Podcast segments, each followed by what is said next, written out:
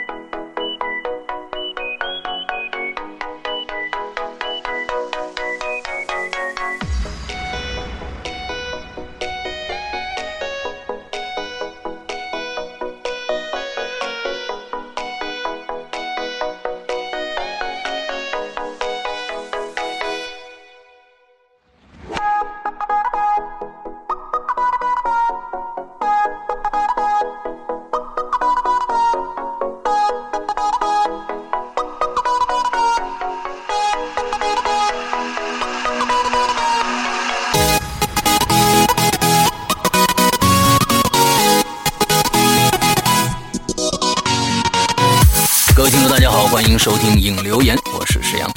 各位听众，国庆后快乐！我是龙鳞。哎，国庆已经过了啊，你这个七天假啊，大概大家不知道过得是否非常的过瘾啊？这个每年两次啊，一个国庆，一个春节啊，这都是大家可能要出去玩啊、忙啊，各种各样的事儿，其实比上班还累的一个假期啊。对的。呃，龙鳞怎么过的？我回家了，终于能够好好的在家待一段时间了，然后每天到处疯跑。OK OK，啊，这个我呢哪儿都没去啊，就在就在家里面待着啊，因为知道去哪儿都是堵啊，都是挤啊。对的对。不过这几天北京的这个呃道路上是非常非常的清闲啊，因为呃北京人爱玩嘛，有车的呢全都出去玩去了啊，外地人有车的也都出去了回家了，所以北京的交通十分的棒。完了之后，但是这个各大游览区里面是。人山人海呀，之后呃，这个什么厕所呀什么的排队的现象，二里地那是非常正常的一个现象啊。那这是因为我父母来了，他们呢就去了这个颐和园呐，什么这个地方去玩啊，就没地方去啊，去这些玩说这个上个厕所都是非常非常难的啊，尤其女厕所，那是更是很恐怖的一件事情。嗯，这段时间我朋友还跑到故宫去溜了一圈结果一看那个人，他就。他他是属于跑着在故宫里边逛了一个小时，然后被挤出来的。跑着在故宫里逛了一个小时。对对对，要因为人流非常的速度非常的快嘛。嗯，一个是人人很多，你想那天我看了一条新闻，新闻上面说是每天固定的那个数量的多少多少张票，在早上九点半以前好像就已经卖光了。嗯。哦，所以你想那个人流量是是非常非常大的。是的，而且现在好像进这个故宫是要凭身份证进的，哎，是是是，每天就固定的票数，好像几万张啊，多少多少万张，八万张吧，好像是。八万张嗯 OK，呃，那地方也不禁不住太多人进去了啊，这个真的是那有些砖呢，什么都坑坑洼洼的啊，确实需要保护。这不是上次我不是跟大家说了吗？我还从上面抠了两块砖回来，其实就是已经已经掉下来，都是你们这种人。啊，都是你们这种到此一游的人，把故宫破坏成现在这个样子。我发誓，我发誓，我真的没有那个习惯，而且我非常非常的不喜欢这样的那个。我觉得以后大家想看着故宫的话。就得去横店了，你知道吧？你这都得很 假。这是这是一个好主意，反正它都是一模一样的，而且还可以，有可能还能够看到明星，还能允许你进去逛逛什么的。哎，对对对对，我觉得这个北京的适可而止吧。嗯，太人太多了。OK，好，我们说了这么多啊，呃，反正我们十一之前也说了啊，那我们十一会有一些活动。我看到在我们的 BBS 上这个活动，三个活动啊，一个是一个是晒晒这个国庆出行的精彩的照片啊，有有。有很多，另外一个呢是祝福我们的祖国，不知道为什么好像没有几个。嗯，我说这个没有别的意思啊。反正还有第三个，说是鬼影恐怖。惊悚大征集啊，我看着好像也少，因为可能都大家都在玩，没时间想鬼故事啊。不过呢，这三个活动呢都还没有结束啊，希望大家呢赶紧踊跃的去我们的 BBS 上去参与一下啊。呃，BBS 大家都知道吧，就是 BBS 点儿啊，鬼影 Club C L U B Club at 呃不是不是不是 at 点儿 net 啊点儿 net。之后大家去去这个赶紧去参与一下啊！还有奖品哦。具体的那个帖子的路径在就是我们的论坛，然后鬼影动态有一个鬼影活动，里面有个鬼洞天，然后点进去以后就会看到我们的那个活动的帖子，然后大家在下面跟帖就可以了。对的，对的，OK。嗯，还有我们的 BBS 上也有了新的网页啊，这个我们的文学网鬼影文学网，而且呢有一些。我们独家的一些作者已经开始在上面更文了，那说不定过几天你们就能听到有声的作品，也说不定啊。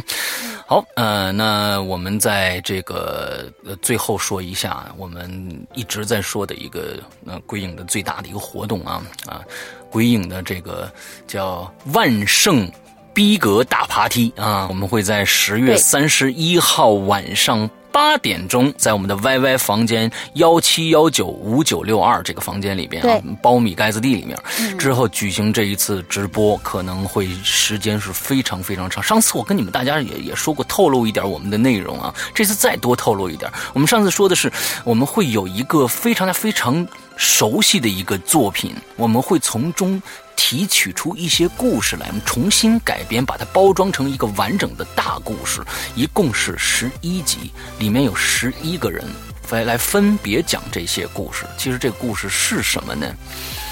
是《凶宅笔记》啊，《凶宅笔记》我们节选节选出了一些比较恐怖有意思的故事，分别放在了我们这十一个人身上，每一个人扮演不同的角色，这跟。《凶宅笔记》是有很大的不同的，而且这个故事我们重新改编了以后呢，还有一个大的一个故事总线，在贯穿着这十一个故事往下走，所以希望大家到时候能来听一下。我还没有决定是否在我们的免费平台上，呃，公布这十一个故事啊，但是我们在现场的话，一定会从头到尾。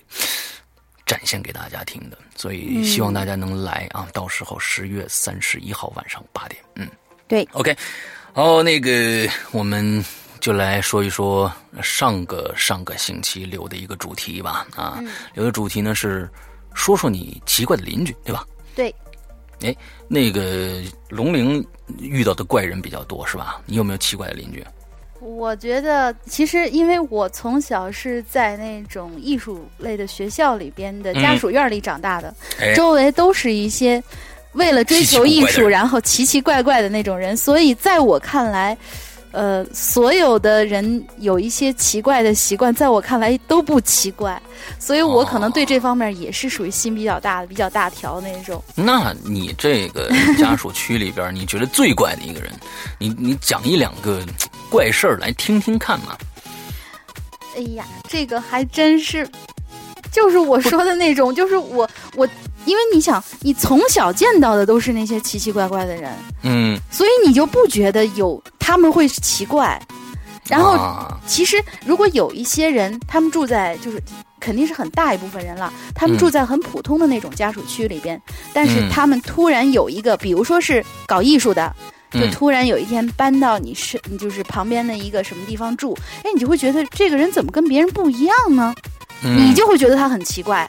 但是，一旦你的那个周围都是这样的人的话，而且你从小是在这儿长大的话，那你就不会觉得很奇怪。因为我是，嗯，小的时候大概就是上小学一二年级的时候，我我我爸就经常带着我，就是我们还没在这儿有房子的时候，我我爸就带着我，经常就是我上学下学，就是会跟着他到办公室里边去，他继续工作，我就在这儿写作业，然后我就可能写完作业以后就在。那个教学楼里边啊，院子里边呀，跟一些老师、老师的孩子，然后跟所有的这些，嗯，搞艺术的这些人在一起混着玩儿，然后也是属于那种院串子吧，不不能说胡同串子，院串子。然后你想，就是在那种环境之下串大的，所以他们有多奇怪，我都见怪不怪的那种。哎，所以，嗯，因为我知道诗阳哥是住在一个比较相对正常的环境里，所以应该什么叫我生活在一个比较相对正常的环境里？就是好像你生活在一个不正常的环境里。不不不，我我生活的 很多人都觉得不是，因为很多人很多人都觉得搞艺术的人，他们行为都是让人觉得有点不可理解的。呃，哎，对了。你要说起这个的话，其实我有想过一个，就是他其实搞艺术搞得不是很好，然后呢，他还想搞出一点个性的那样的一个 邻居，行为艺术啊，对，他也不是搞行为艺术，他是搞那种嗯传统艺术，他是他是画油画油画的，然后他在我隔壁有一个姐姐的楼下住，姐姐住二楼，然后那个他住一楼，这个也是我在宋庄的时候，我们的那个小院里面。遇到的这样一个人，因为这个就不是说属于我们学校里边就是那种比较熟悉的人，他是属于那种五湖四海到处的那种艺术家都会来来这院里头住。然后这个人的习惯就让我觉得就特别奇怪，嗯，就是他可能有三五天，甚至是一两个星期都不出一次门。然后他每一次出门的时候呢，都是先打开门儿，然后探出脑袋来左看右看一下。就是因为是，那个就是房东，好像是跟他家里人关系还不错，才允许他在那儿住。然后房东曾经观察到他的这样一种行为，就是这个人他会先左看右看，看到院子里没人以后，就跟那种出去觅食的小动物一样，推着自行车出来，然后出去买一点可能是吃的或者是生活必需品什么的，然后很快速的再回到家，然后关起门来又是那样。后来呢，我就到我邻居家去玩的时候，跟那个姐姐关系很好。然后那个姐姐就说，在跟我聊天的时候，突然就听到楼下有咣当的一声，也不是咣当，就是咣的一声。嗯，就感觉是有一个人在拿着一个就是那种砸地的那种夯，嗯，砸了一下天花板的那种感觉，就是砸了一下天花板，就是往上顶了一下。对对对对对，就是。你桌子上那玻璃杯都会轻轻的颤一下，因为他们家也养着猫，我们俩就经常会也聊一些小动物的话题，我就跑他们家去看，他们猫也经常，哦，所以我就经常去，然后就那个猫都吓得跳起来，然后跳到桌子上，好一会儿才静下来。我说这什么声音啊？然后他说没事儿，我已经习惯了。我说我说这个这这这这楼下是在装修吗？咱们可能就是在普通的住家户里面听到这样的声音，都会觉得可能是在装修。对，但是没过一会儿的时间，然后这个姐姐站起来说：“我给你倒点水吧。”她站起来，走走到那个水壶跟前的时候，我又听见“咣”的一声。我说：“哎，这怎么回事？”她说：“我跟你说吧，这个人有个怪坏习惯，他总觉得楼上的人在吵他。这个吵的概念是什么呢？就是你的那个，就是如果你坐一个软椅，底下有有那个轮子的话，你的轮子轻轻的划一下地板的那个声音，他都觉得吵。哦，对，然后他不会上楼来跟你理论说，哎，你声音小点儿。咱们平常如果邻居之间，你楼上楼下被吵，总是被吵着的话，他会上来跟你说一下，哎，比如说，意见，比如说我正在休息，或者说，哎，我们家孩子正在怎么怎么样，他不是，OK，他就会那样砸。砸一下天花板，或者砸一下他们家墙，他砸他自己家里边，以示对楼上的警告。哦，嗯，然后嗯，在过年过节的时候，因为有些老师他是不回去的，他就会在这个院子里面什么放一些炮啊之类的。他觉得外面吵，他也会在屋子里面去砸。嗯，他不会出来跟你说，哎，你们声音小点儿，我怎么怎么样。而且他的这种砸声音是无时无刻的。就是你可能晚上睡觉的时候，呃，比如说有些艺术他艺术家他喜欢是晚上去干活，他晚上的时候也会被砸。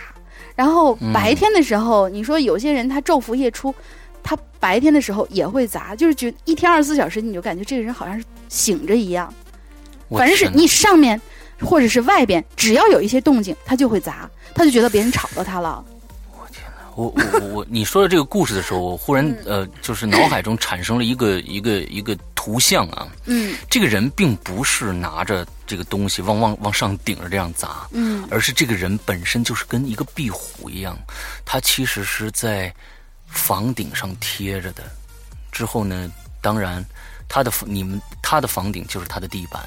之后地板上稍微有点动静的话，对，它就会。你的意思是那种小动物都是很敏感的，它对这种震动东西是非常敏感的。对，完了之后它根本不是在它我们这个俗话说的地板上生活走动，而是在天花板上走动。那个时候它并不是拿什么东西砸了一下，而是用脚跺了一下天花板。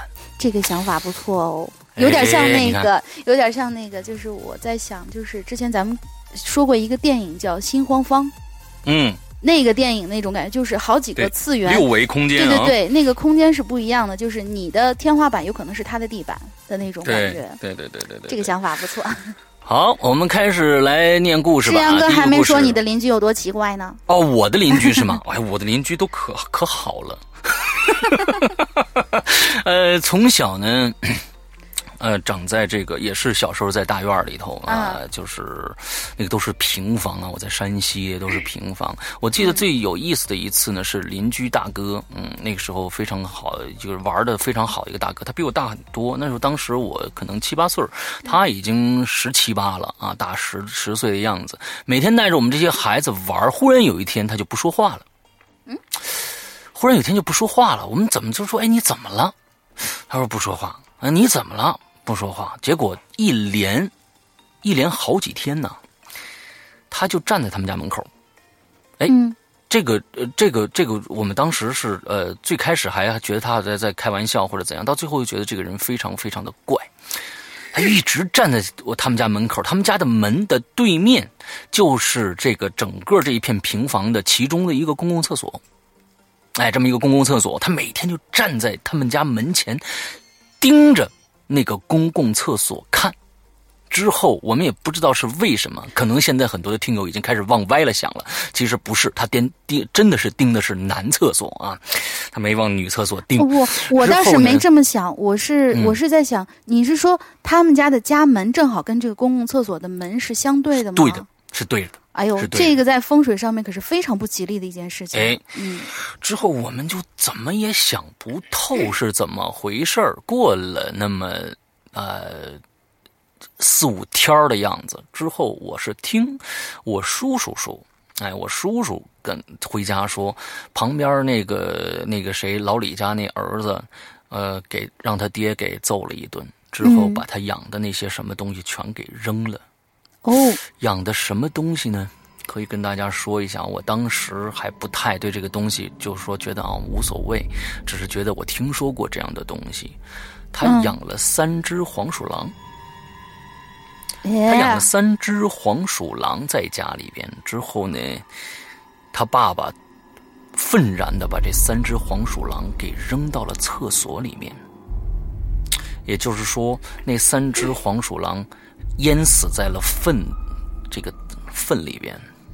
哎呦！之后我当时他同这个什么都不懂啊，我记得清清楚楚。我跑去我说：“哎，那个我叫叫他什么已经忘了。”我说：“是是是是有有这么个事儿吗？”他也不说话。我说：“哎，能不能带我去看看啊？”这件事情是给我留下印象最深的。嗯，那天晚上是个很晚的一个一个一天之后呢，他就带着我拿一个手电筒，带着我去那个厕所的某一个坑。嗯，之后拿拿着手电筒往下照，你想底下那个啊，都都乱七八糟一大堆啊，这个味道也不太好。嗯，之后呢，他说：“你看，那不就在那儿呢吗？”我是看了，死死在那看了两三分钟，我都没找着那东西在哪儿。我就一直问他是那个吗？他说不是。我说是那个吗？他说不是。我说你骗我的吧？我说你不信就算了，但是你看，他就在那儿。哎，这是我小时候可能遇到的我，的就是小时候其实我也没害怕。我我到到到我长大了以后都没有害怕。之之后。再往后做完《鬼影人间》以后啊，你知道吧？你我们经常听一些黄鼠狼子的这个这个传说啊，黄大仙的传说。我忽然感觉到，嗯，我小时候这个故事可能是其实有点深意的。我也不知道这家人到底最后发生了什么事情，但是我觉得那个人的那个状态完全是跟以前完完全全不一样。这个那个大哥哥是一个非常开朗的一个人，每天带着我们捉迷藏。你看小时候那个非常开心的啊，在一大院里边那又都是平房捉捉迷藏，每天孩子们有。时候到呃八九点钟的时候，都在外面疯玩啊，叫的满满的大人都烦啊。他每天带着我们玩，就是从那儿开始，哎，不说话了。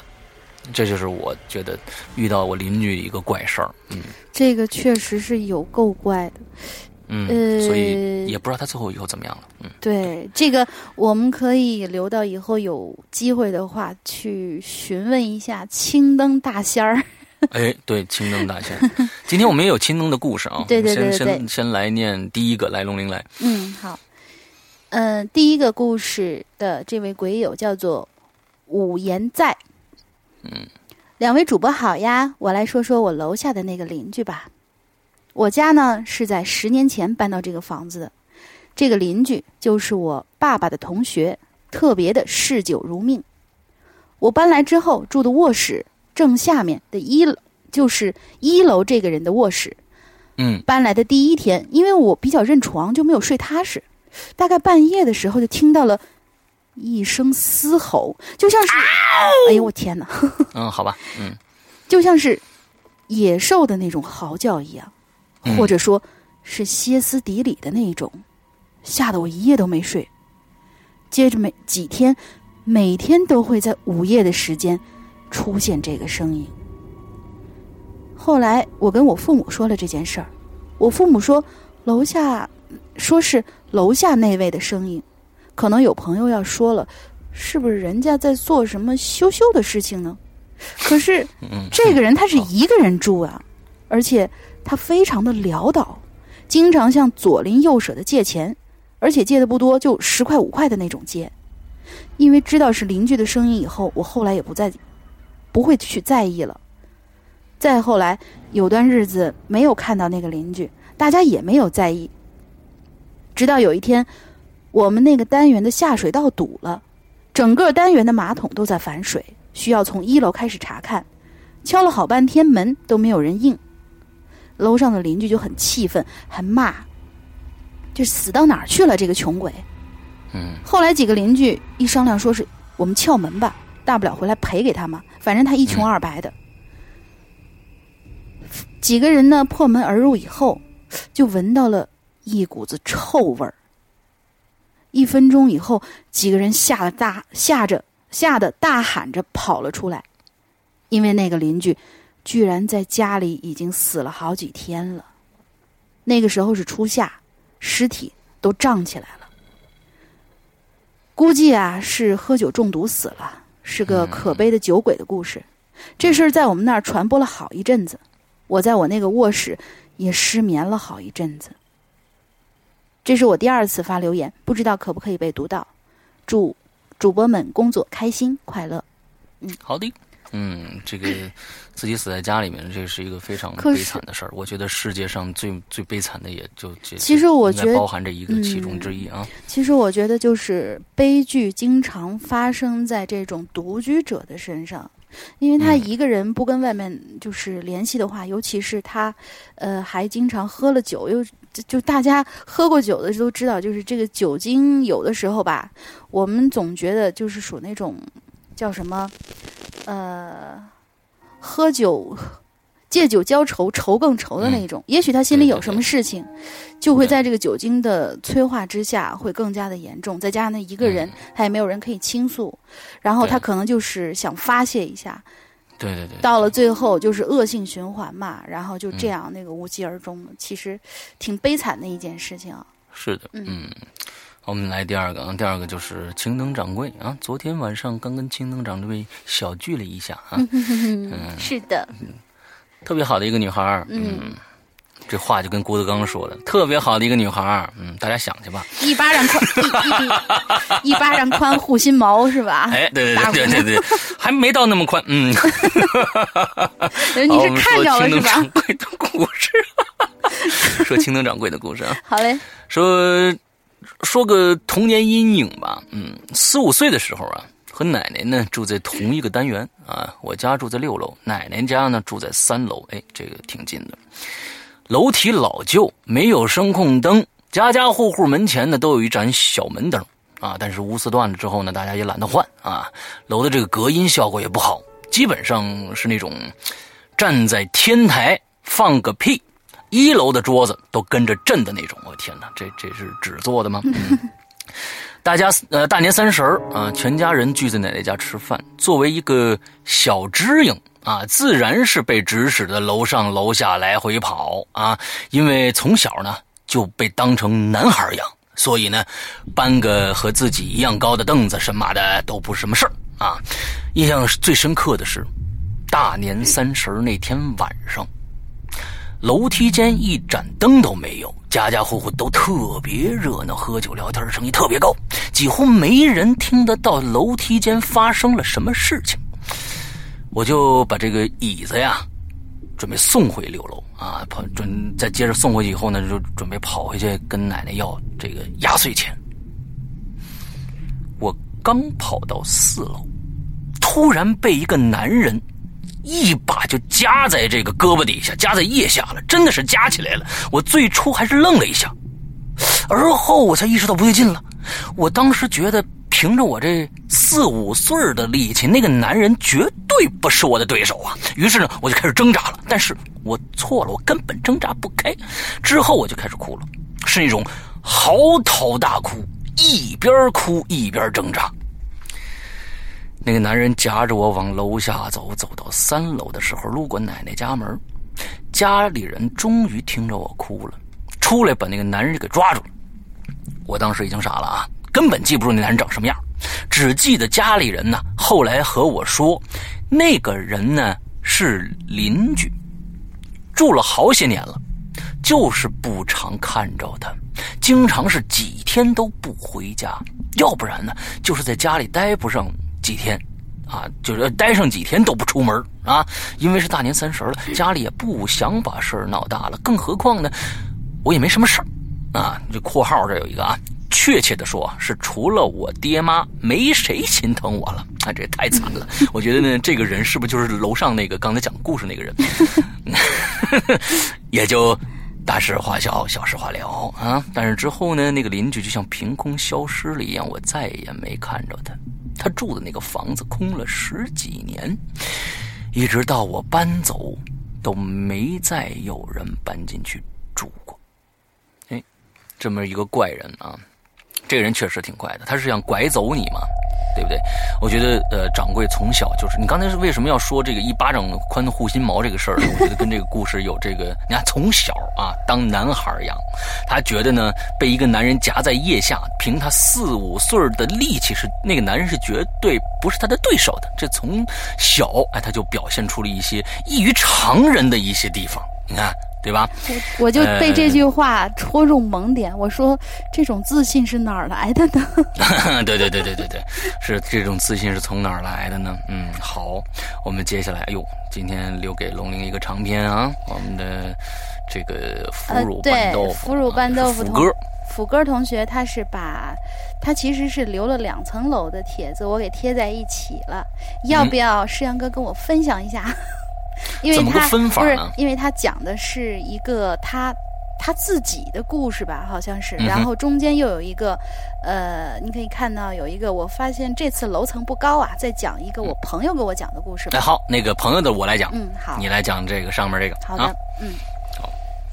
诗阳哥、林姑娘，不知道你们十一长假过得如何呢？反正我是没得过。嗯，因为我们知道福哥是在国外嘛，身在国外，还是祝福祖国生日快乐吧。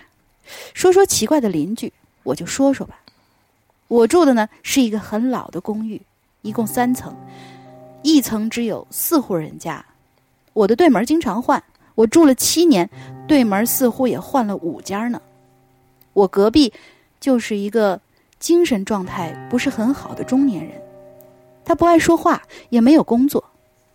每日的日常就是喝酒，还有帮房东做做粗做做粗活嗯，有时候他有朋友来，就把自己家的音乐开得非常大，最后以至于招来警察叔叔才罢才罢了。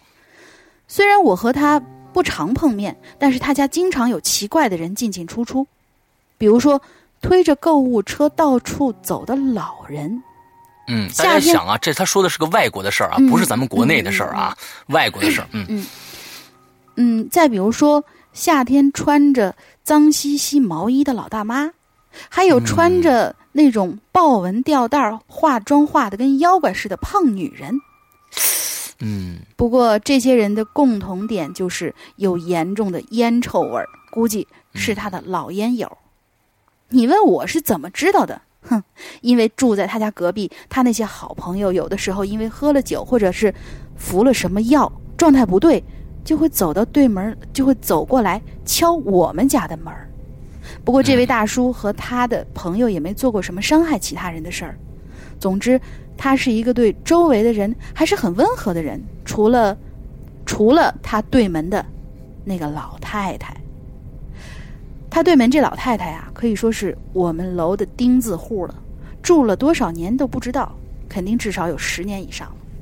他经常跟对门的这个精神有问题的大叔吵架，但是呢，这老太太其实也是一个挺好的老人家，就是挺爱较真儿的。邻居周围有什么风吹草动都躲不过他的眼睛。我记得有一次，我一个朋友来看我。我们在楼道里聊了一会儿天儿，聊着聊着，我就发现那个老太太门上的猫眼儿有点奇怪。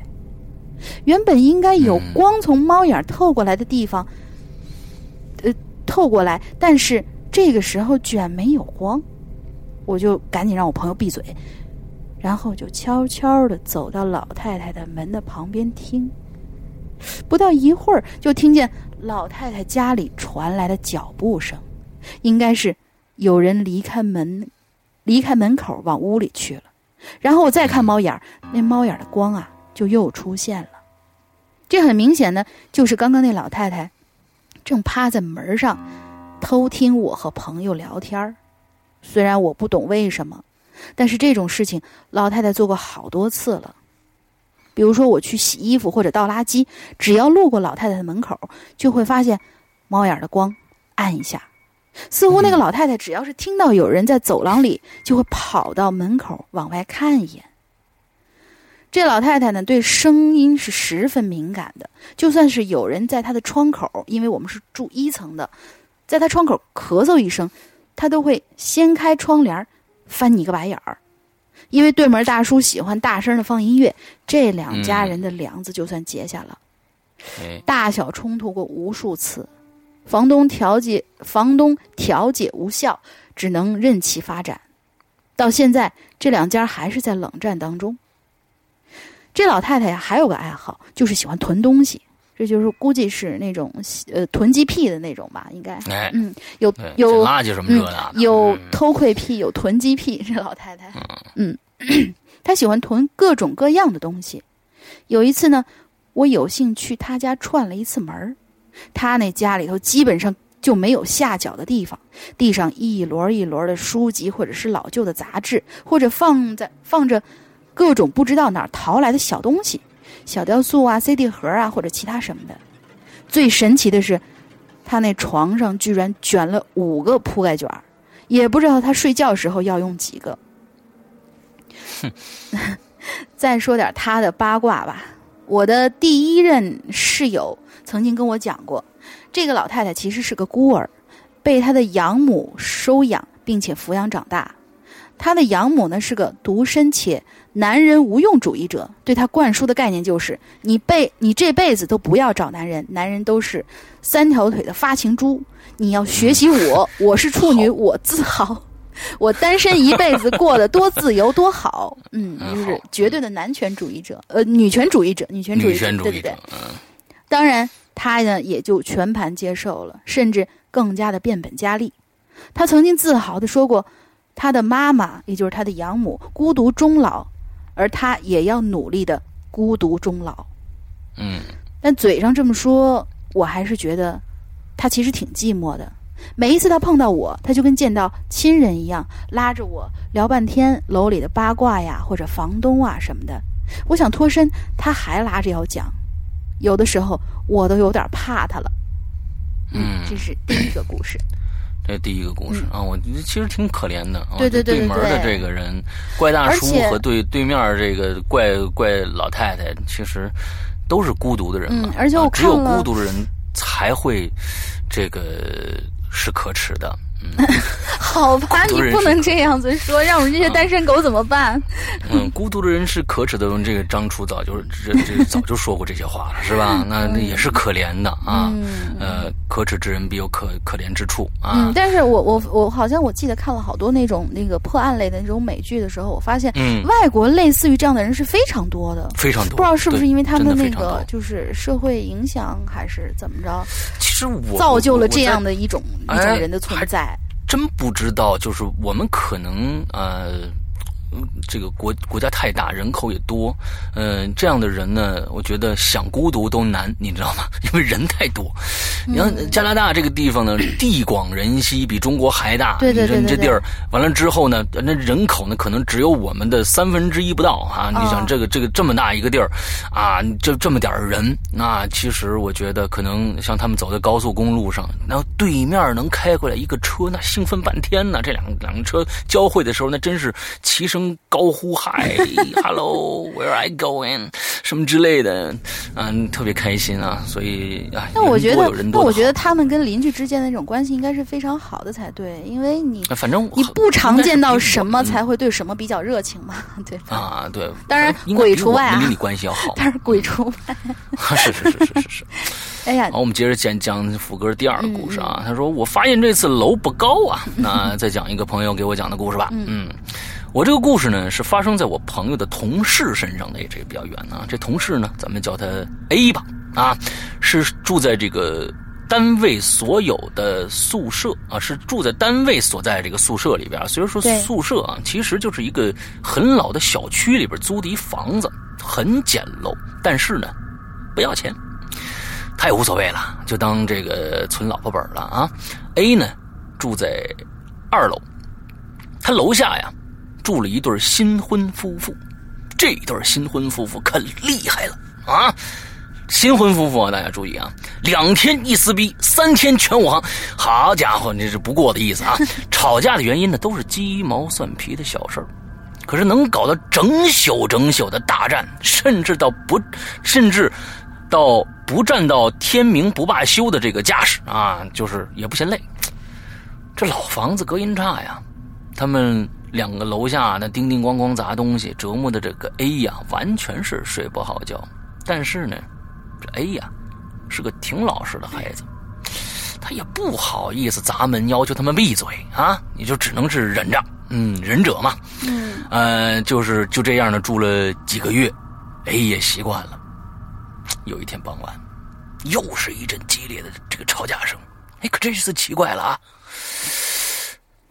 没到午夜就没声了，这就跟那个相声里面讲那扔鞋那个一样啊。对对对，你不扔到第二双鞋，他就不习惯，你知道吧？这这好，你这怎么没到午夜你不吵了？我倒睡不着了。嗯，这 A 就纳闷了，但是反而一想呢，这小夫妻嘛，这可算是吵累了吧？啊，就没多想啊，睡觉了。到了早上，可没想到的是，警笛声把他吵醒了。原来呀，是楼下那家的丈夫出事儿了。据周边的邻居说，似乎是那家的妻子在一场大吵之后就离家出走了。而当晚呢，这老爷们儿自杀了。啊，你说这你是你这这是自杀哪门子自杀呢？你看好，这就是纯粹赌气。我跟你说，可能啊，咱们往后听啊。之后呢，就找这妻子，可这妻子说什么也不肯来操办丧事嘿。结的什么婚呢？之后还是丈夫的父母发现了自呃自己儿子是自杀的。自杀这个人呢的父母觉得是自己这个儿子冤，特地在儿子家那个楼下做了一场大法事啊。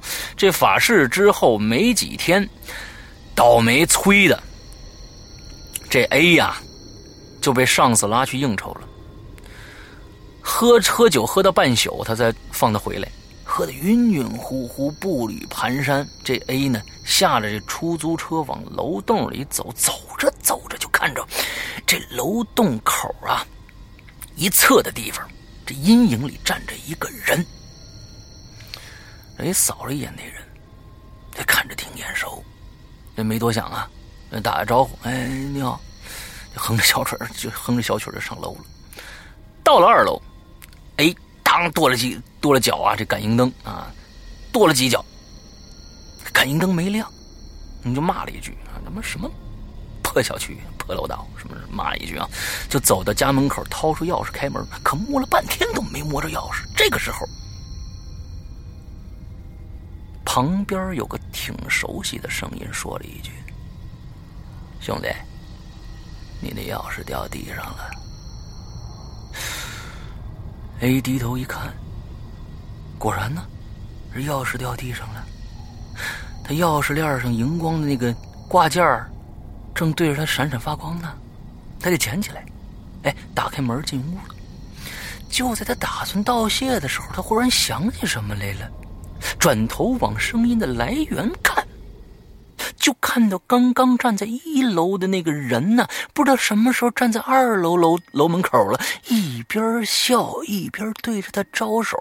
可让人毛骨悚然的是，漆黑的楼道里，他看不着那人的身子，只看着半空中悬着一张脸。嗯，这哎，这赶紧闪身就进屋子里了，赶紧把这门赶紧锁上，上床就把门这个被子蒙着头上了。口里念着各种法号，就祈求说：“你这这脏东西赶紧走，脏东西赶紧走。”就这样，浑浑沌沌的过了一晚上。第二天早上，他拖着疲惫的身子出了家门口上班。外面呢，一切如常。二楼楼梯口什么都没有。走到一楼楼梯口的时候，A 就下意识的往昨天那人站那地方看了一眼。这个时候呢。他就看着有一张遗像，静静的挂在那儿，对着来去的人微笑着。没几天啊，这遗像就被挪走了。可这个亡魂似乎不乐意走。之后呢？A 只要是深夜回家，都会看到那个人影静悄悄的站在楼门口，似乎在等着谁。只是 A 再也不敢上前跟他打招呼了。哎，这个故事挺有意思啊。嗯。这是个鬼故事嘛？这是个明明显的鬼故事啊！这个邻居不仅怪啊，而且还变成了鬼。我真的是觉得，呃，这两个新婚的小夫妇啊，哪有这么大的仇啊？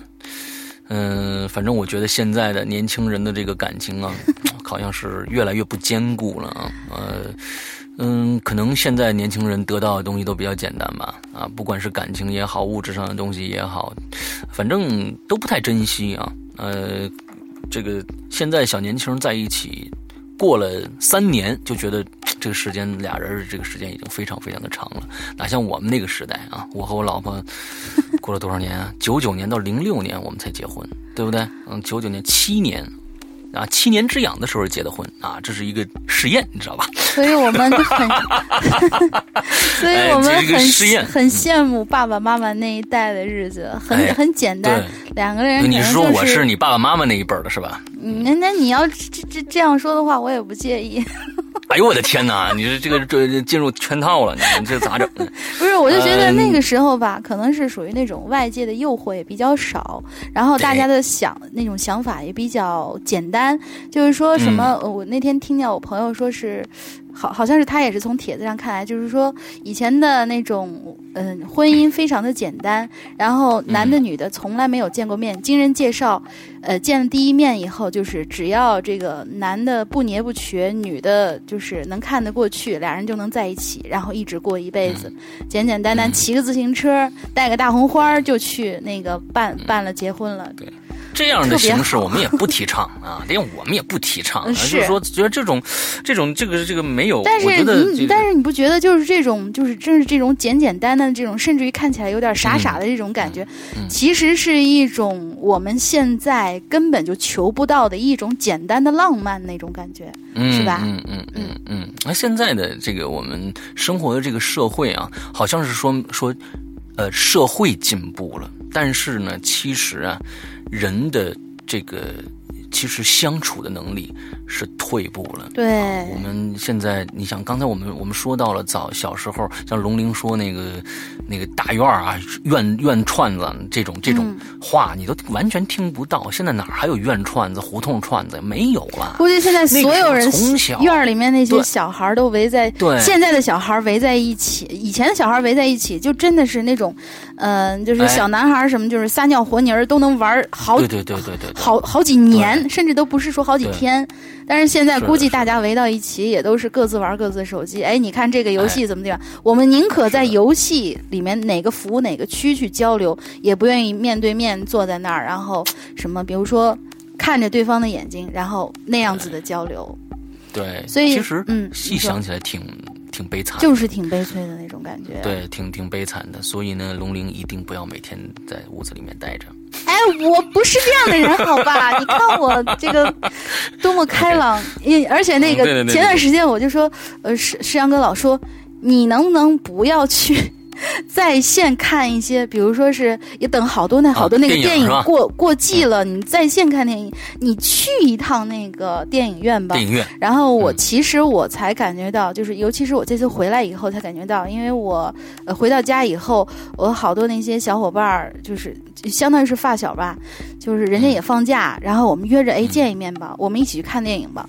就是在我们走进电影院的那一瞬间，因为我总跟这个女孩一起去看电影，从小就。是，然后我记得我们就是当当当时在看什么电影的时候，我想不起来了。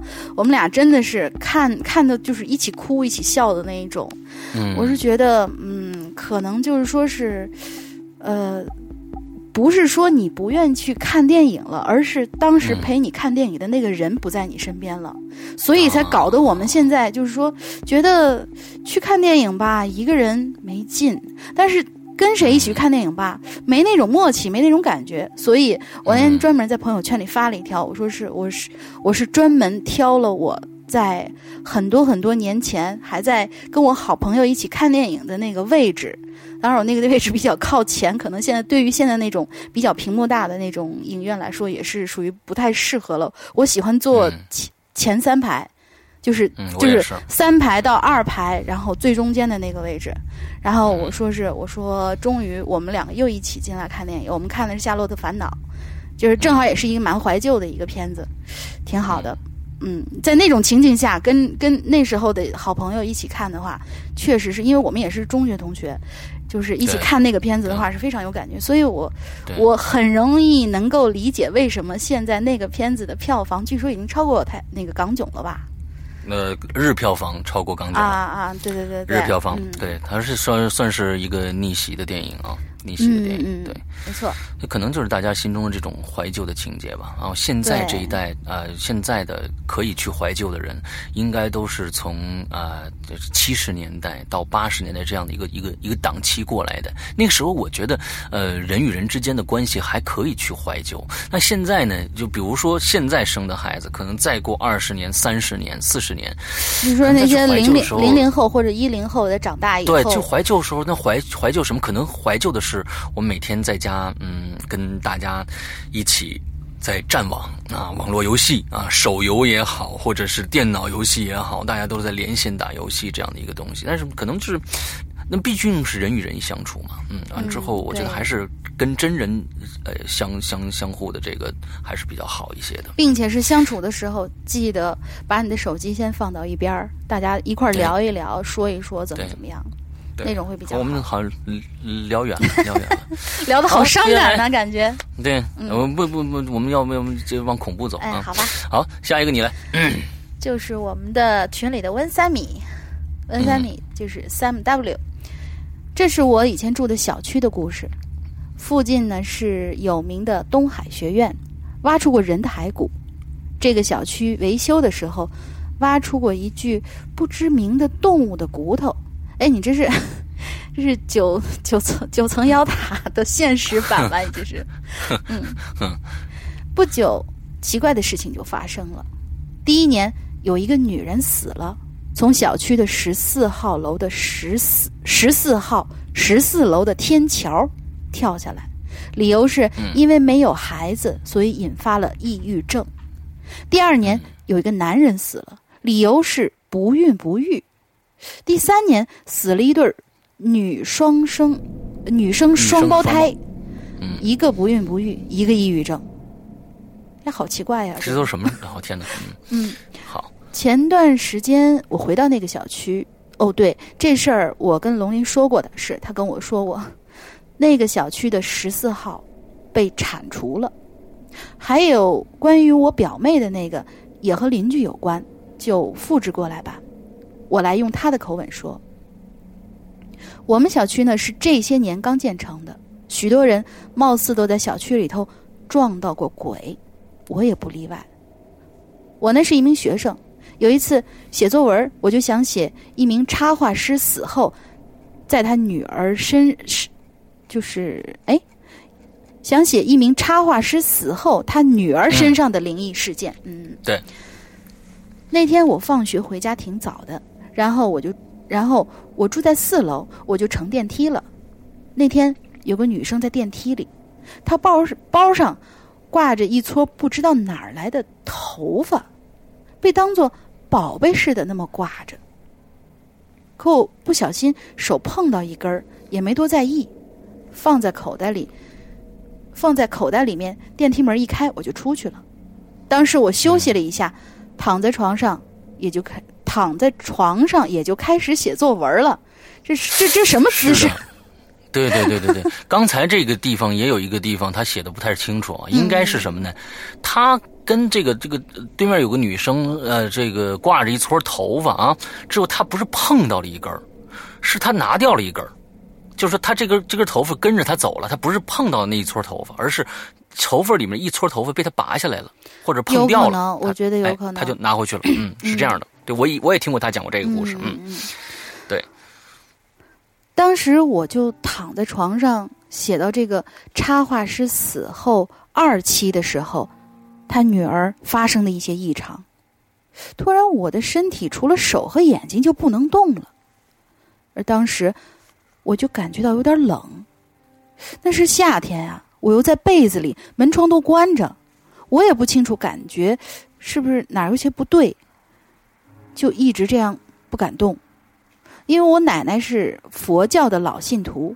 我这样一个小时，我这样的状态保持了一个多小时以后，她进来放衣服，之后我才慢慢能动了。然后我就匆匆的将我的作文结了尾，手摸向口袋，那头发还在。当时我就吓懵了。他是觉得这个头发跟他就刚才遇到的那个是。就是醒着状态之下的鬼压床有关系。对，百度上一搜，那天是离那个呃一个女插画师的第二年忌日还差一个二七的日子。然后第二天我去问了邻居，这个女生也就是我电梯里碰到的那个，是从外省搬来的理发师，而这而这个。什么这个哦？哎，这个那撮头发，你这个这个写的这个那撮头，哎，这个那那撮头发，就是他身上的挂着挂着的这撮头发，据说是这个理发师的一位死去的病人的理发师，怎么会有病人呢？因为他他的应应该就是那个理发师他的一个客人顾客顾客一个客人对那已经死去了嗯，这位死去的插画师正是前不久刚上映的电影《滚蛋吧肿瘤君》的原作者。哦，这个电影我还没看呢。我认为这件事情可能说是他自己多想了，也有很多因素可以证明他只是自己在遐想。而他奶奶进门放衣服的时候，也只是他的心理慰藉。而这些根根本的原因，还是他写了这篇文章，觉得自己是不是冒犯了那位死者？这就是俗称上的撞鬼，也是从心理因素上分去分析撞鬼这件事儿。心中无邪，何惧鬼神？再试试看，解释解释一下鬼。鬼是从基本上来说是一种特殊的磁场，平时存在在大脑里边。俄罗斯已经证证实了，将所谓的芯片，也就是大脑换个身体，是可以做到的。那就是我们呃有段时间所说的那种什么呃思维还是记忆的移植吧？嗯。嗯，从这从这种角度看，将每个人比作可以收发磁场的机器，阴阳眼和撞鬼其实是和鬼的磁场吻合。如果未来的某一天科技进步到某种程度，说不定将磁场完完全全的公布在人的面前也是有可能的。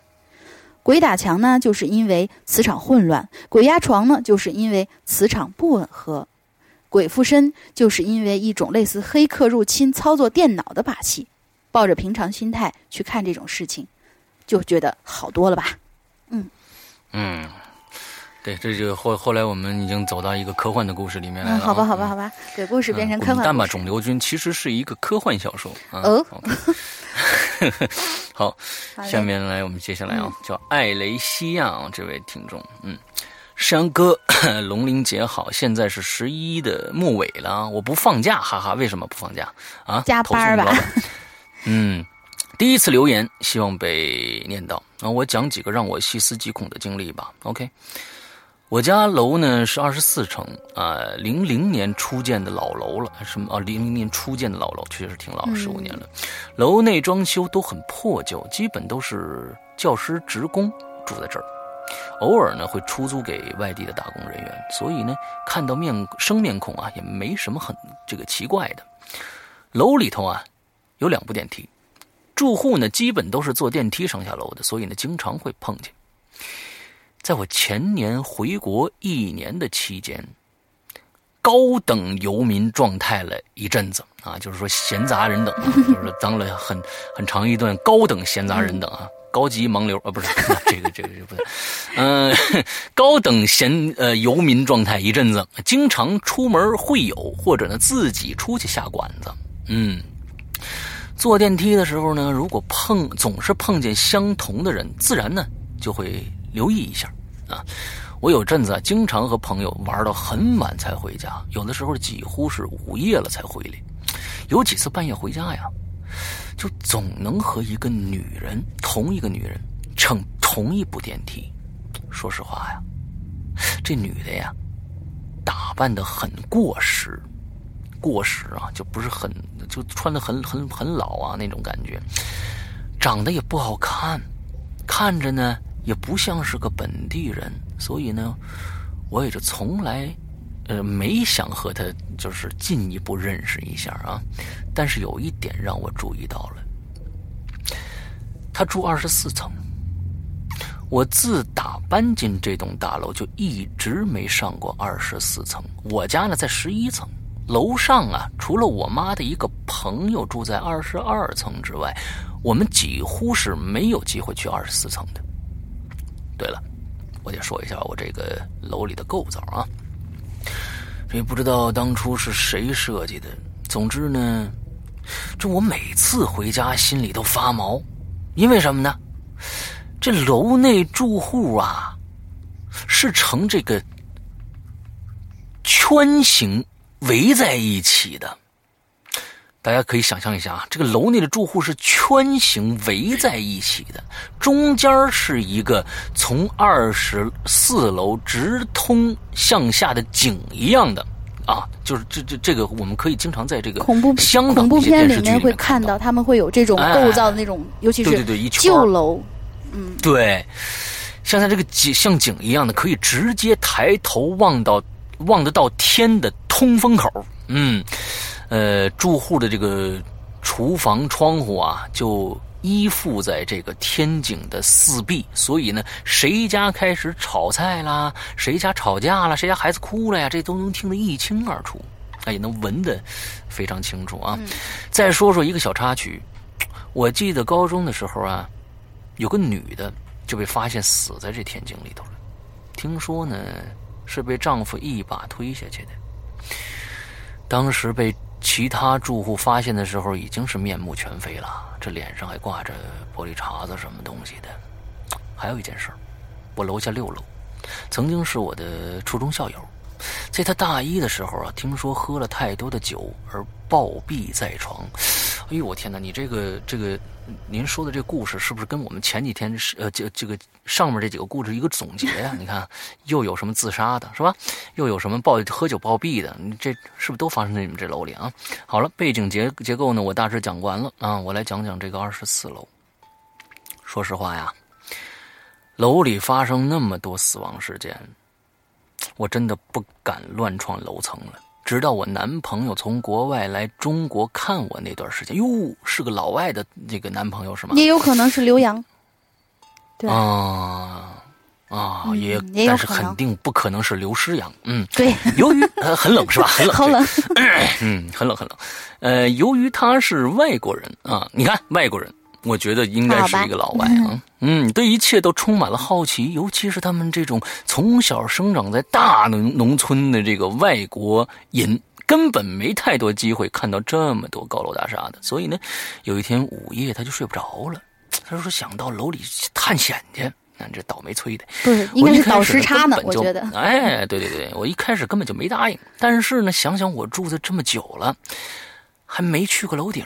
就决定呢，一起去看一看。哎，故事来了。午夜的电梯里啊，是一个人都没有。到达十一楼的时候啊，电梯里的女生会特别温柔的报道一句：“来，十一层。”平时啊，听着挺普通的，但是呢，在夜深人静的时候啊，那种温柔听着又多了几分阴森。哎，龙玲，你刚才那个十一层太过。平常了，用一个很温柔，但是夜里会听着很恐怖的声音再来一遍，我听一听。十一层，这个太过阴森。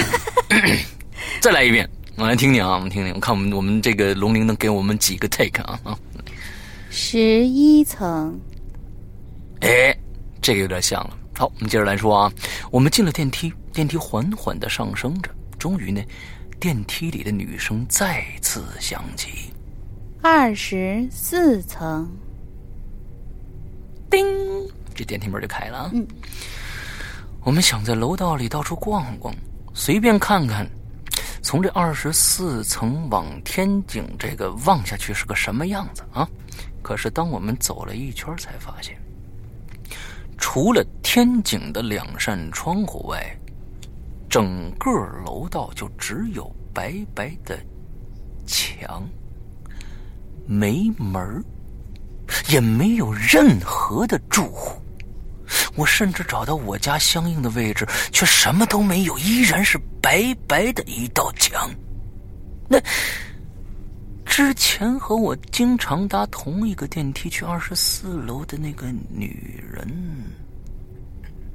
到底是去？干嘛了？打扫卫生的吧。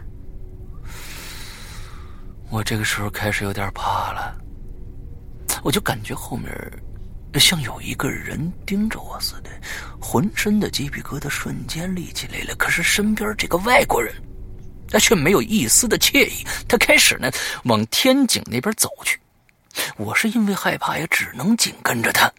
我就我们俩呀就一同往下望。这下面啊，黑乎乎的，什么也看不着。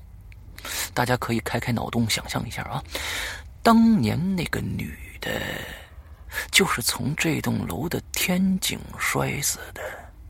这说不定，现在这女的就在黑暗中浮着呢，两个眼睛死死的盯着我们。后来呀，我男朋友拍了一张照片，我们就回去了。这故事就差不多完了啊。可是那个人到底去二十四楼干什么了呢？哎，确实还挺经琢磨的。嗯嗯，接下来啊，还有一个短的，还有一件事儿，我不知道该怎么解释。我们这楼啊，虽然也有楼梯，但是很暗，再加上呢电梯基本不会坏，所以根本没有什么人走楼梯。我有天下午啊，就忽然抽风啊，想走这楼梯，嗯，确实抽风，心理上觉得是能减肥啊。可是呢，楼道里呢真的很暗。也没有声控灯，只能凭借着微弱的光啊去摸灯的按钮。嗯，而且有些灯呢，这个不一定会亮，所以呢，我就索性就不按了，那就慢吞吞的从十一楼往楼下走。可是当我走到七楼左右的时候，我就突然感觉有个人在我后面走。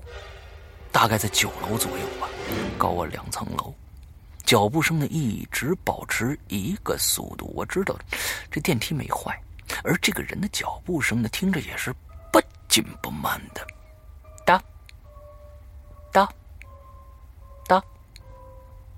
哒。一般这么这么这个节奏走路的人确实挺恐怖的啊！你要是稍微快一点的，那倒那倒不害怕。关键是慢慢慢慢走路的人啊。啊，总不会是和我一样想健身减肥的吧？那于是我呢就加快了脚步。那这个上面这个脚步声啊，就渐渐的远了。可是当我到达一楼，再竖起耳朵听的时候，那脚步声居然就不见了。好了，就先讲到这儿吧。说的这个废话有点多，请见谅啊！希望能被能被这个读到啊！我还有一些特别的故事，都是从亲戚朋友那儿听过来的啊！希望以后呢，这个有适合的主题讲给你们听啊！你们听啊！好，好，好的，好的，那争取啊，你给总结一个啊比较好玩的故事啊，争取有头有尾啊！嗯，这个我觉得二十四层这个故事还是挺有意思的，嗯，让我们可以有一个遐想的空间。其实我觉得那那个楼。其就是他说的那个，他们住的那栋楼还是一个挺，在我看来啊，挺嗨的一个存在。如果我要是住在那样楼里头，我也会大半夜跑去探险的。但是，我天哪，这都什么人性啊？你们这都什么人性？好好活着不好吗？嗯，没事儿。我我我我我这那个按青灯的话来说，这个我我我身前身后跟着不少好朋友，再多跟几个少跟几个无所谓。昨天呢，昨天这个我跟青灯吃了一个饭啊，之后青灯就跟我说说，有一天晚上他做梦，就梦到了一个非常可怕的一个啊一个一个东西，就是那个时候正好是什么时候呢？好像是七月半，前一天。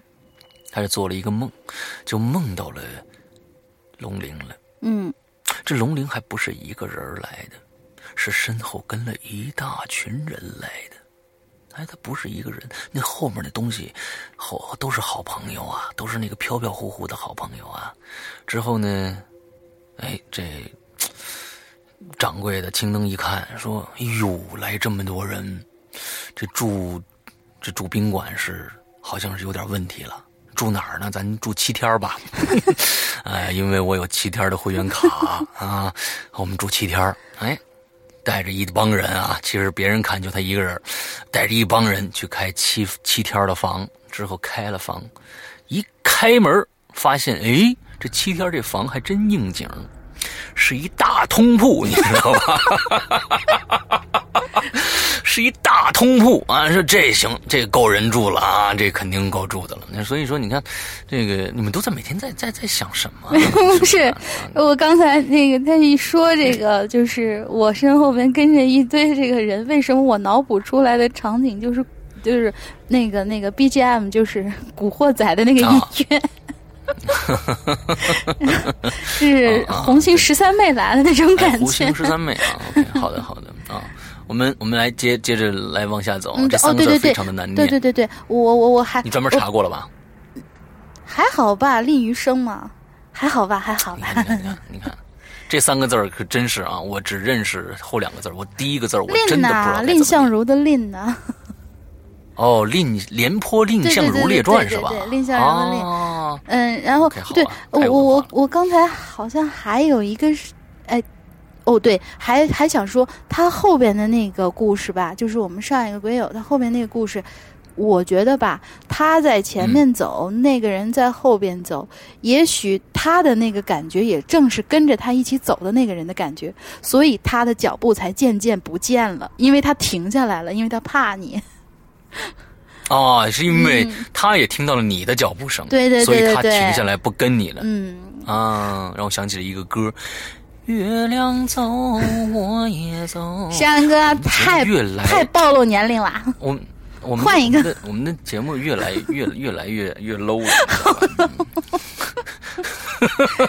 好吧，来，嗯，接着下一个。这叫呃，这这位鬼友叫做李余生。诗阳哥、龙云姐，你们好！祝两位主播节日快乐。我今天在公交车上听影留言的时候，正想什么时候能出一期关于邻居的话题呢？结果一上论坛就看到了。嗯，这个话题是诗阳哥想的，此处可以有掌声。嗯，好，谢谢。小时候呢，住的房子一共有六层楼，我住二楼。巧的是，每一楼都有一家住着孩子，而且。年龄还差不多大，所以基本上每天我们这几个孩子都在楼下跑着玩儿。我住在二楼的左侧，而我的对门也就是二楼的右侧呢，一直都没有人住。后来听我妈说，对门曾经死过一个老太太，由于是子女不孝，所以独居，最后是自己上吊吊死的。不过已经是三四年前的事儿了。我们楼下是金银花丛，在旁边有很多的枝藤。有一天我们在楼下玩，一个小伙伴在那儿瞎翻着玩，突然就摸到一个又红又硬的东西，大家就一起使劲帮他拽，发现这是一个老式的自行车。但是老式的自行车为什么要用又红又硬这个形容词来形容呢？就是不是他是摸到一个又红又硬的东西嘛？就是那钢管的呀，那红色自行车嘛，应该是。好吧，大家不要脑补了。嗯，好了，来接着念。嗯，不好意思，我的脑洞又不知道跑哪儿去了。我的脑洞已经串行了，你知道吗？嗯，好吧，来来来来，接着来。小伙伴们如获至宝，让大家一起玩。我看那自行车脏的简直够可以，原来鲜红的颜色已经红的很暗淡了。还有一个原因，其实就是我不会骑自行车，所以我就没玩。最后上车的只有两个男生，女生们都没有上去。看着他们拿走骑着玩，可是还没等到骑出三米远，那自行车突然就停下了。我以为他们按了刹车。结果，小伙伴们说他们什么也没碰，就像是突然卡住一样，怎么骑也骑不出去。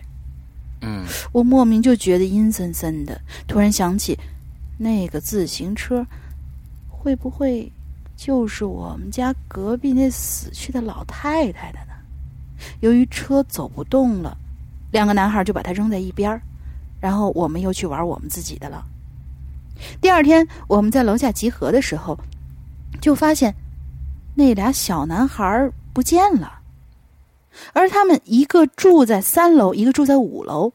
我们就去他们家敲门找他们玩，结果得到的结果是一模一样的，就是他们都发了高烧去医院了。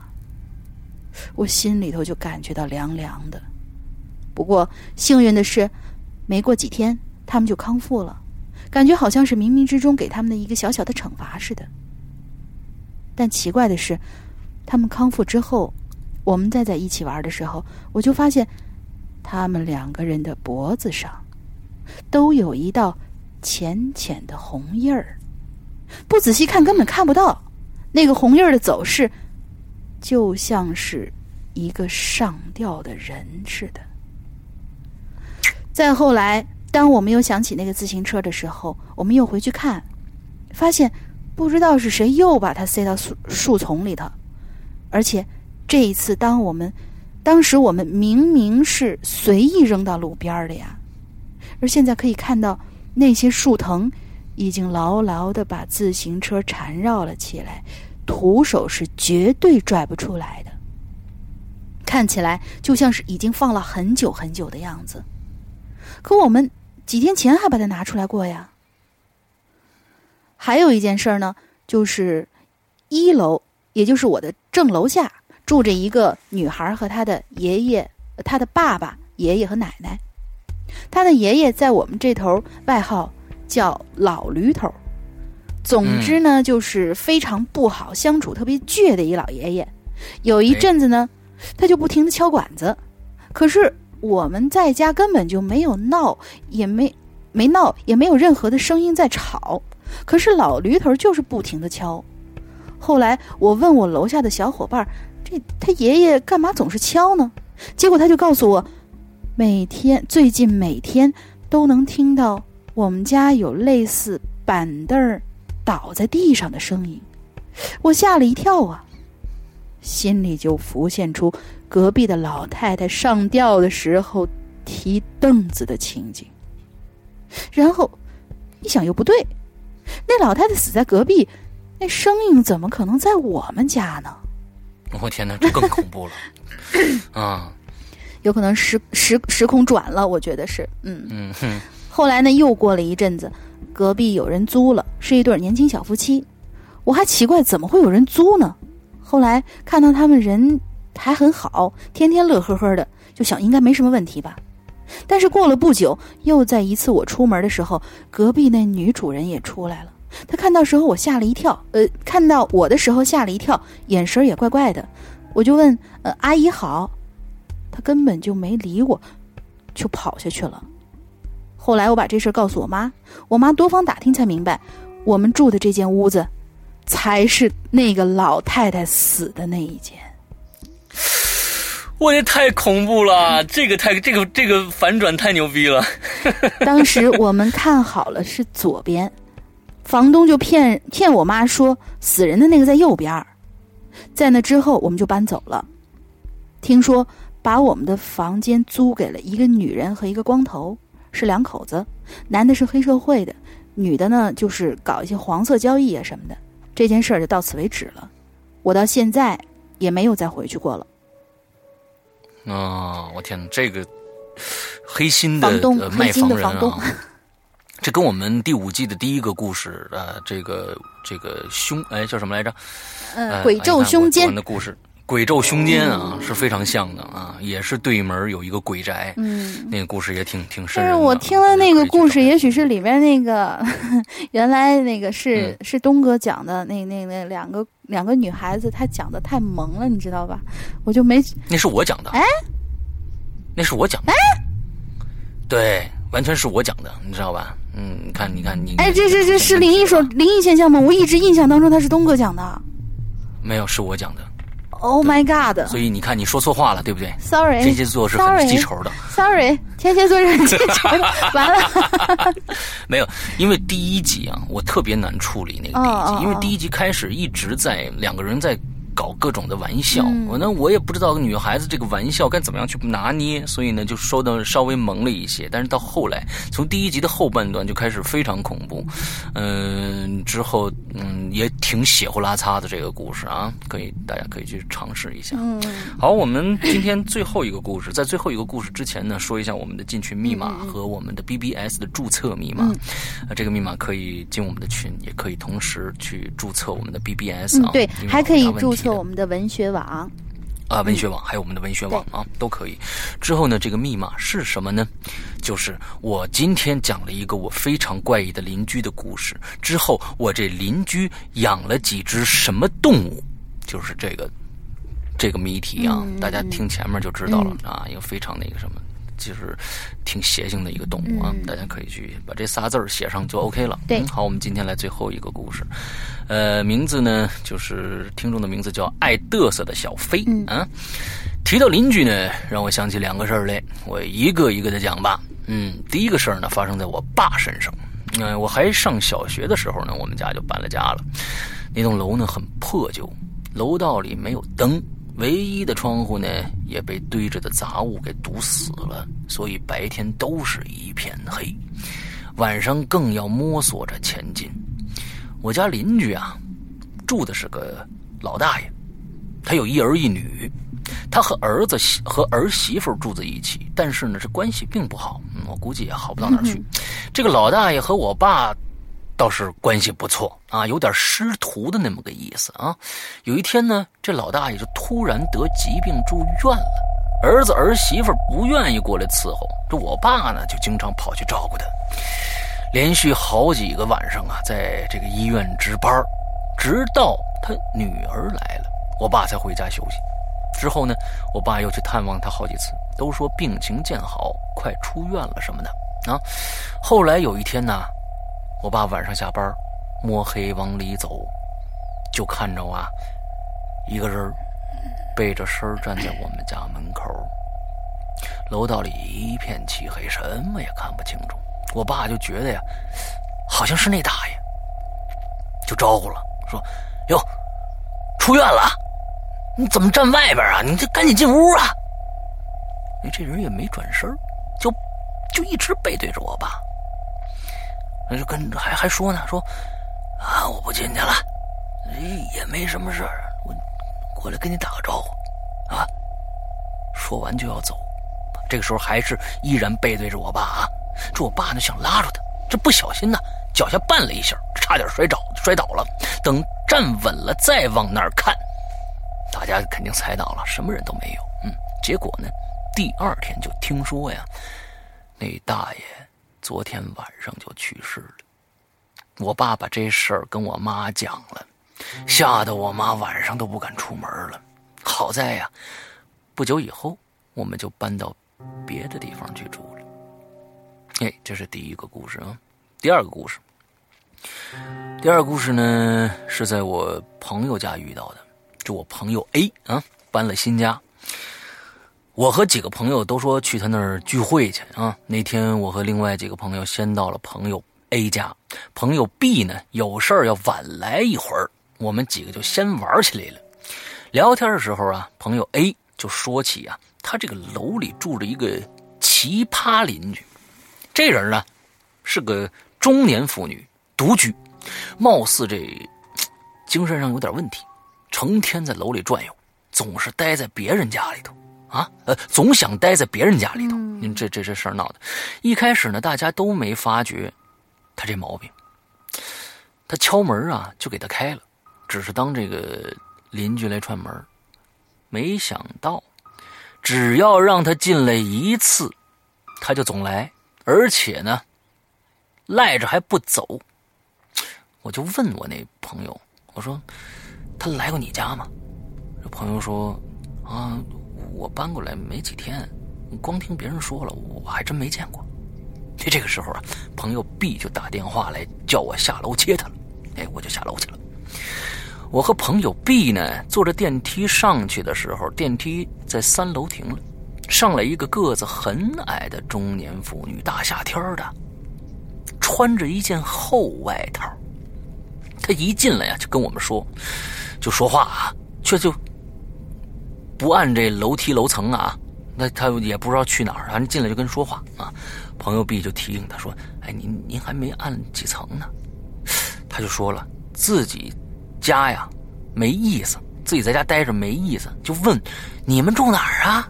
说是要到我们家里做客什么的。哎，我这一下就想起我们那个朋友 A 说那奇葩邻居了，心想可不会就是他吧？于是呢，我就赶紧拉了一下我朋友 B。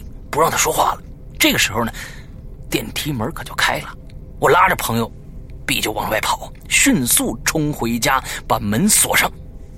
这朋友 A 看我们这么慌张，就问怎么了，我就把这刚才遇到这奇葩女的事儿就和他说了。就在这个时候，当当当，敲门声就响起来了，我们就赶紧啊，嘘，谁都别说话呀，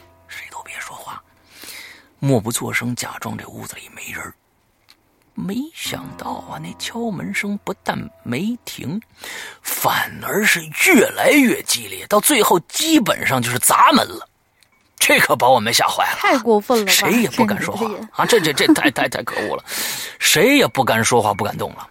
就这样过了好久，好久，这门外才安静下来。后来呀，我们怎么离开朋友朋友 A 家的，我们都。记不清楚了，我们这朋友 A 呢也找了别的房子，赶紧就搬走了。哎，这故事这朋友怪人啊，怪人，这这个是真是挺怪的一个人。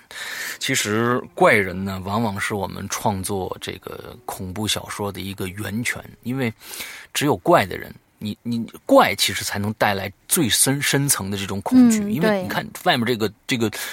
这个精神病也好，还是怎么样也好，你不知道他到底是精神有问题还是没问题。假如说他是一个精神没问题的人，那这个故事可就有意思了。他为什么不想在自己家里待着，总想去别人家待着呢？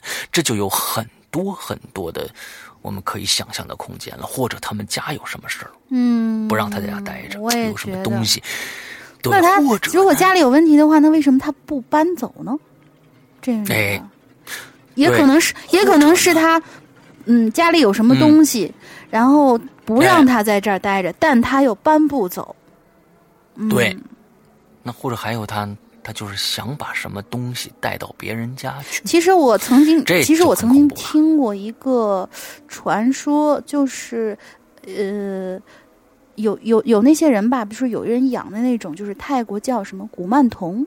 那种东西，嗯，对，就是据说，呃，好像不是佛牌，养养养养养小鬼，对对对对，古古曼童跟小鬼比较类似，他们说是，对对对对，呃，有一些养这个的人，他会对别人莫名其妙，就是很亲切，就他其实是呢，就是因为。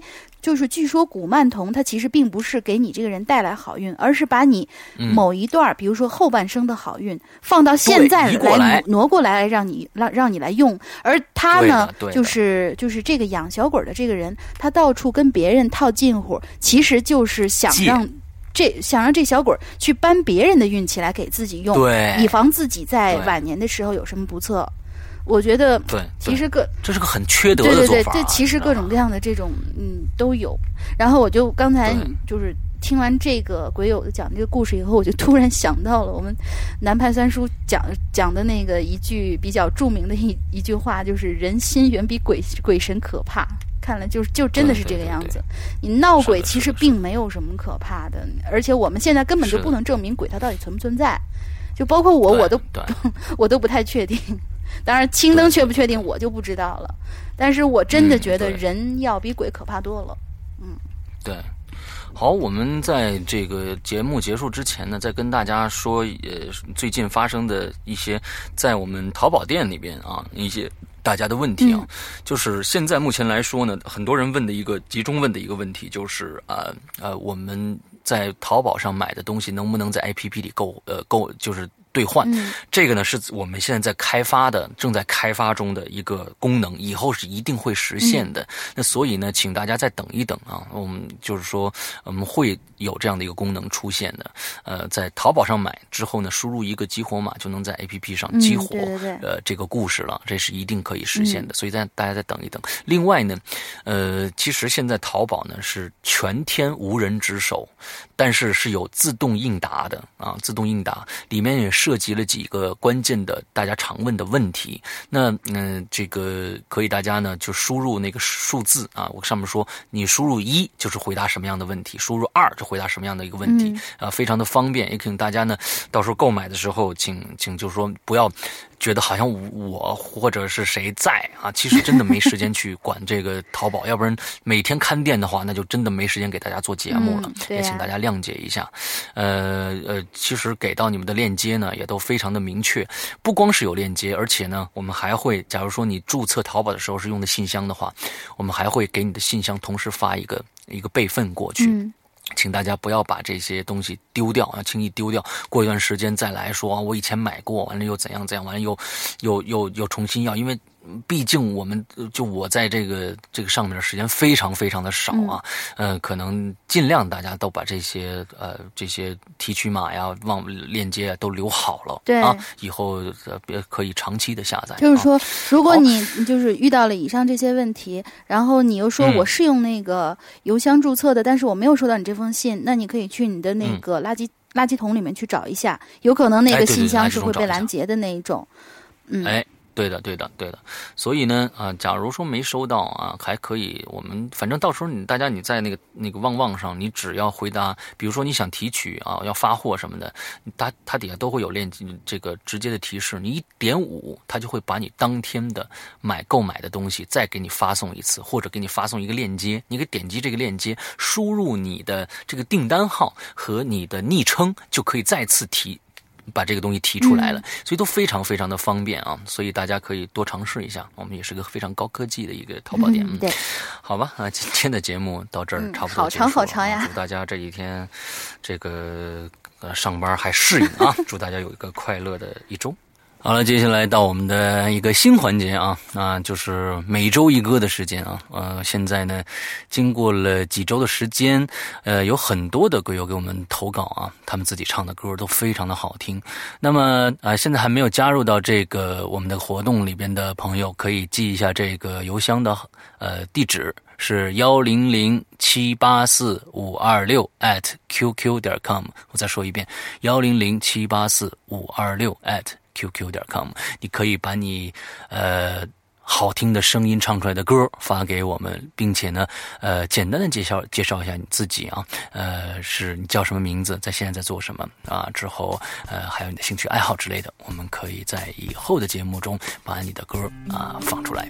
那么今天带给我们一首《爱我别走》的男同学呢？名字叫 Jason 牛啊，我不知道发对音没有，可能是是不是姓牛的一个同学啊？啊，不管，我们来听一听他今天带给我们的这首《爱我别走》。我到了这个时候还是一样，夜里的寂寞容易叫人悲伤。我不敢想的太多，因为我一个人。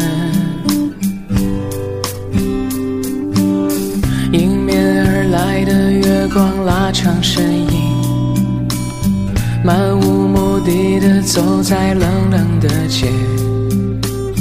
我没有你的消息，因为我在想你。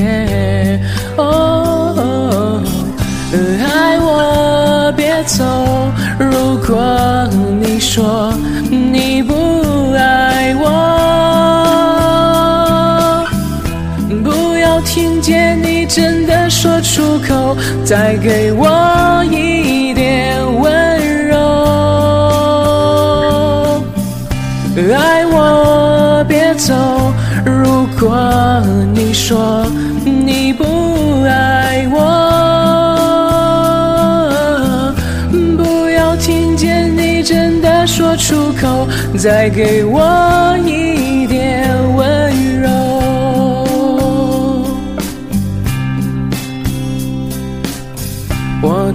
这个时候还是一样，夜里的寂寞容易叫人悲伤。我不敢想的太多，因为我一个人。迎面而来的月光拉长身影。漫无目的的走在冷冷的街，我没有你的消息，因为我在想你。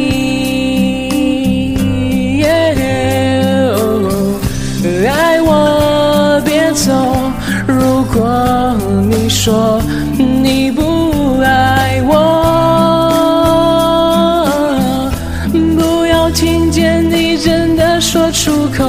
再给我一点温柔。爱我别走，如果你说你不爱我。不要听见你真的说出口再给我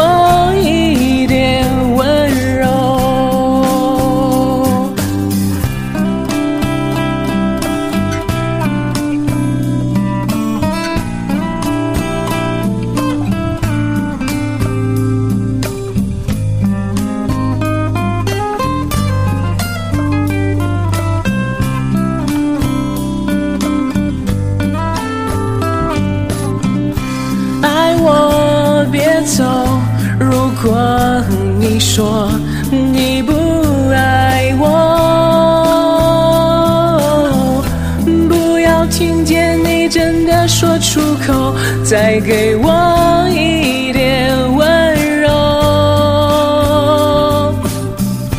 爱我别走，如果你说你不爱我。不要听见你真的说出口，再给我。